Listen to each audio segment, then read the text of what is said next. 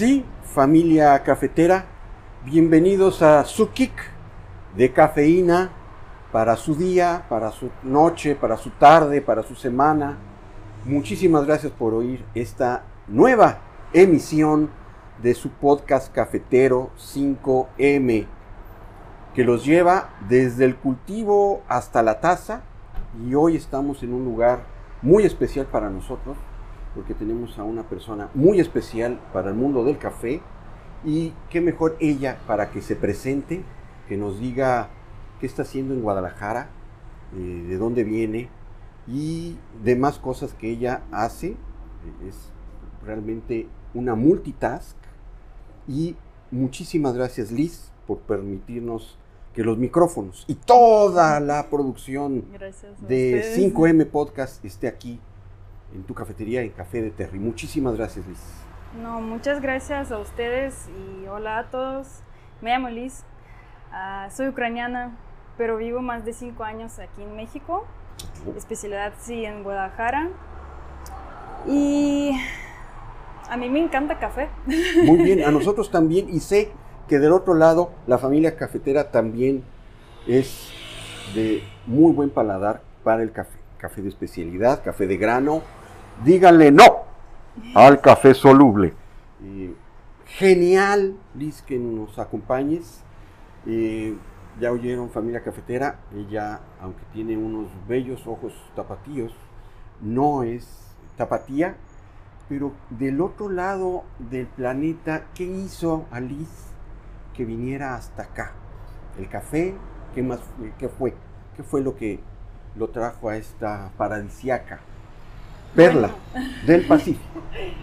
Bueno, le seguí a mi, a mi esposo. O sea, literal le seguí amor. Muy bien. Sí, llevamos aquí, vivimos aquí a gusto, pero con café tengo relaciones bien largas porque siempre me ha gustado café. De hecho, nunca, casi nunca he tomado café soluble porque no entendía bueno. cómo es posible tomar Genial. esto. ¿Verdad que es fatal? Sí. Sí. Bueno, cada quien, ¿no? Pero a mí sí siempre me estaba como, ¿qué es eso? No es café, ni sabe ni tiene olor. Pero empecé a tomar café desde, bueno, desde chiquita casi, ¿sí? Cuando tenía creo que 16 años, más o menos. Empecé a tomar café molido, ya comprado con mi mamá en las mañanas y era así un, un- como una tradición, ¿no? Familiar. Y supongo que de distintas varias de la, del, del, del mundo. Ahí Ajá, llega sí. café de Ucrania, pues prácticamente de Kenia, de Brasil, Sí, de... de Costa Rica, Ok, ajá. De hecho, de México nunca he probado. Y no Oh, sabía que en México, o sea, que México es un país productor de, de café. Sí, sí. Y nunca he tenido un plan de trabajar en una cafetería, ¿sí? Mm, Ni sabía cómo preparar bien café, cómo hacen todos, que hay un mundo entero de café. Lo que es ser barista, lo que es el brubar como tal, Sí. allá no, no, no, Bueno, no, sí no hay. O sí, sí hay, Ahorita sí está en trending, pero toman más como bebidas tradicionales, como así café americano. ¿Café de olla? No, de No. hecho no hay, no, es puro, creo que es puro mexicano, ¿no? Ah, ok, ok. Y sí, pero cuando llegué aquí, poco a poco mm, empecé a salir a conocer uno- unas cafeterías aquí en Guadalajara, en Ciudad de México, porque hay un montón de cafeterías chidas. Y me empezó a gustar, empecé a probar varias cafés y mm, me- como tenía una idea para algún día abrir mi cafetería, mi propia cafetería. Y como no sabía nada, nada, nada y no tenía experiencia, decidí que hay que empezar a trabajar, ¿no? A conocer este Claro, mundo de- claro. del lado profesional. Del lado de, de- de la máquina de donde Sí. están, pues no son ahora palancas, pero el, el botón, donde Sí, está el botón, sí, la extracción. exacto. Y empecé a preguntar a la gente si buscan un barista, aparte sin experiencia, ¿no? Y todos me dicen, ay, bueno, no, es que necesitamos experiencia, tal, Claro, y no claro, sé qué. claro, Y yo, bueno, voy a buscar otras opciones. Ujú. Y escribí a Terence que es su cafetería, Café del Terry. Y escribí así como casualmente, oye, ¿cómo estás? No sé, si buscan baristas, si tienen vacantes. Me dijo, no, pero igual si quieres venir a una entrevista, vamos. Y ya un día vine, platicamos y ya como pasando dos, tres días empecé a trabajar. Y va a ser un año que trabajo en la cafetería. Muy bien, ahorita nos das eh, los domicilios y todo lo que pueden encontrar aquí en el Café de Terry, pero algo que quiero señalar mucho para la familia cafetera. Liz no sabía nada de café y su intención era aprender. No tomó un curso por internet, no tomó un curso de los muchos que hay en la ciudad. No, ella se pasó inmediatamente al otro lado de la barra, allá preparar café desde el minuto uno, desde el día uno. Y, eso es eh, muy poca gente, muy, poca gente lo hace. No, claro, claro. es muy importante poder tener un, buen maestro para eso, pero, pero qué valor para ahora sí que sentir la presión del comensal que está del otro lado y, oye, ya quiero mi café ahorita, ¿eh? Este, no me importa que no sepas hacer café, si estás del otro lado la máquina es que tienes esa capacidad. Y mucha gente inicia con el cursito, con la degustación. No, tú agarraste el toro por los cuernos. Bueno, algo.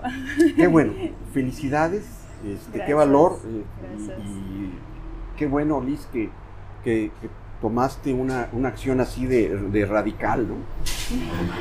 Y bueno, eh, además de barista, ¿qué más te acompaña en tu vida diaria el café? ¿Refieres que... ¿Dónde más lo tomas? ¿Qué, momentos te ha dado el café? No nada más atrás del, de, la, de, la, máquina, sino en, en tu propia vida, en tus haceres. ¿Eres una bebedora de café? Sí, sí. Bueno, no soy adicta, pero porque hay días que no me antoja café. Por ejemplo, hoy no, no ha tomado café y no sé, no me antoja. Claro, y es normal. A veces puede tomar hasta las seis tazas y siento bien, no me da taquicardía ni nada. Pero sí, para mí café no es como una bebida, digamos, que la gente acostumbra a tomar con, con el desayuno, ¿no? Para mí es un tiempo propio que me gusta pasar conmigo sola, con mis pensamientos. Cuando preparo mi cafecito, no importa que sea, que es un americano, un filtrado, un latte, no sé. Pero es mi tiempo. Son 3, 5 minutos que quiero estar conmigo sola, con mis pensamientos y disfrutar por lo máximo. Y me gusta tomar café solo, o sea, sin, sin comida, sin, obviamente sin azúcar. A veces sí me encanta acompañar con los postres, mm. pero rara vez. Y no hay, también no hay hora específica para tomar café para mí. Porque me gusta tomar en la mañana, en la, en la noche, hasta las 12 de la mañana. ¿Y no te quita el sueño? No, de hecho, no, no puedo tomar café y ya después de 10 minutos ya, con sueño, sueño profundo. Sí, este, oye, ¿y dónde aprendiste español? Igual como café en, la calle.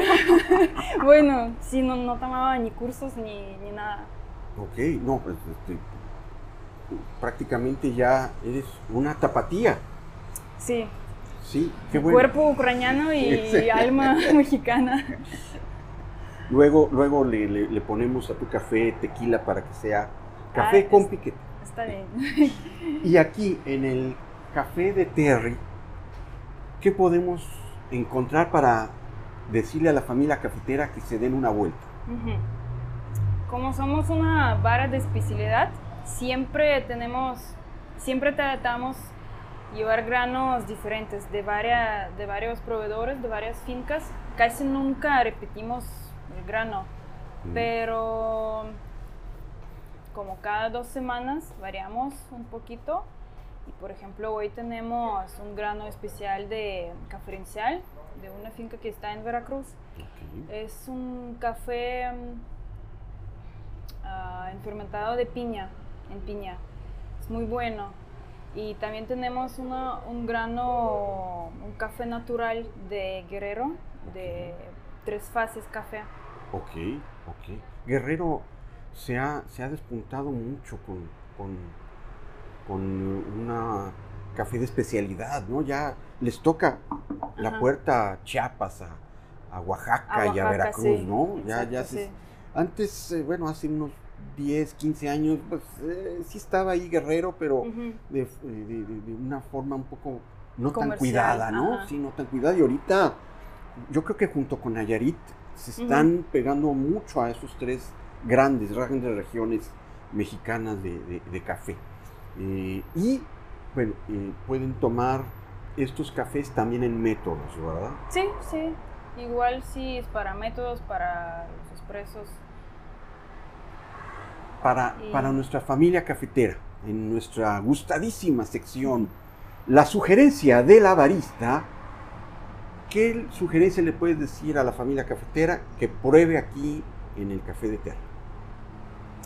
Bueno, depende de los gustos, pero yo siempre, siempre tratando enseñar a, a la gente unos granos que puedan tomar en filtrado. Mm, Porque como abren otras notas, abren otras, otros sabores y ¿Un Chemex puede ser? en Chemex sí o en Ujú. B60. Ok, sí. ok. Por ejemplo, para mí son dos métodos favoritos. Chemex y B60. Sí, B60. Drip, sí. muy bien. dripper, ajá.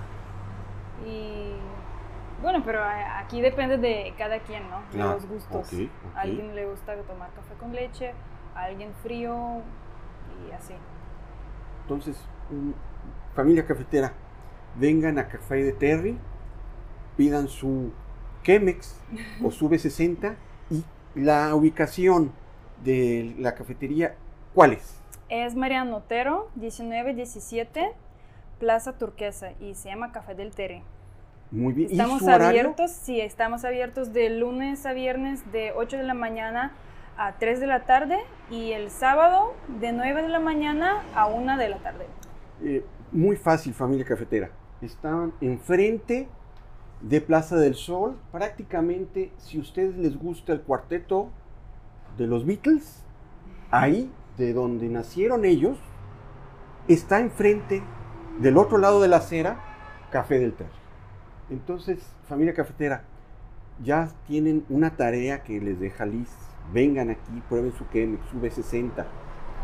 Este, y lo pueden acompañar con... Con donitas. Ah, donitas. Oh, Siempre ok. tenemos donas en la venta. Ah, muy bien. Muy Entonces, el binomio perfecto para mí es café y pan, no café y pastel, café y pan.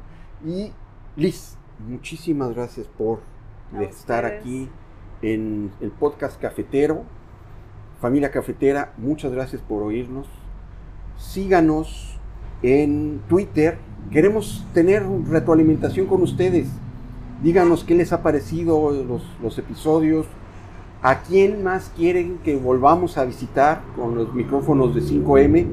Síganos en Twitter en arroba 5M Podcast, 5 con número. Muchas gracias, familia cafetera.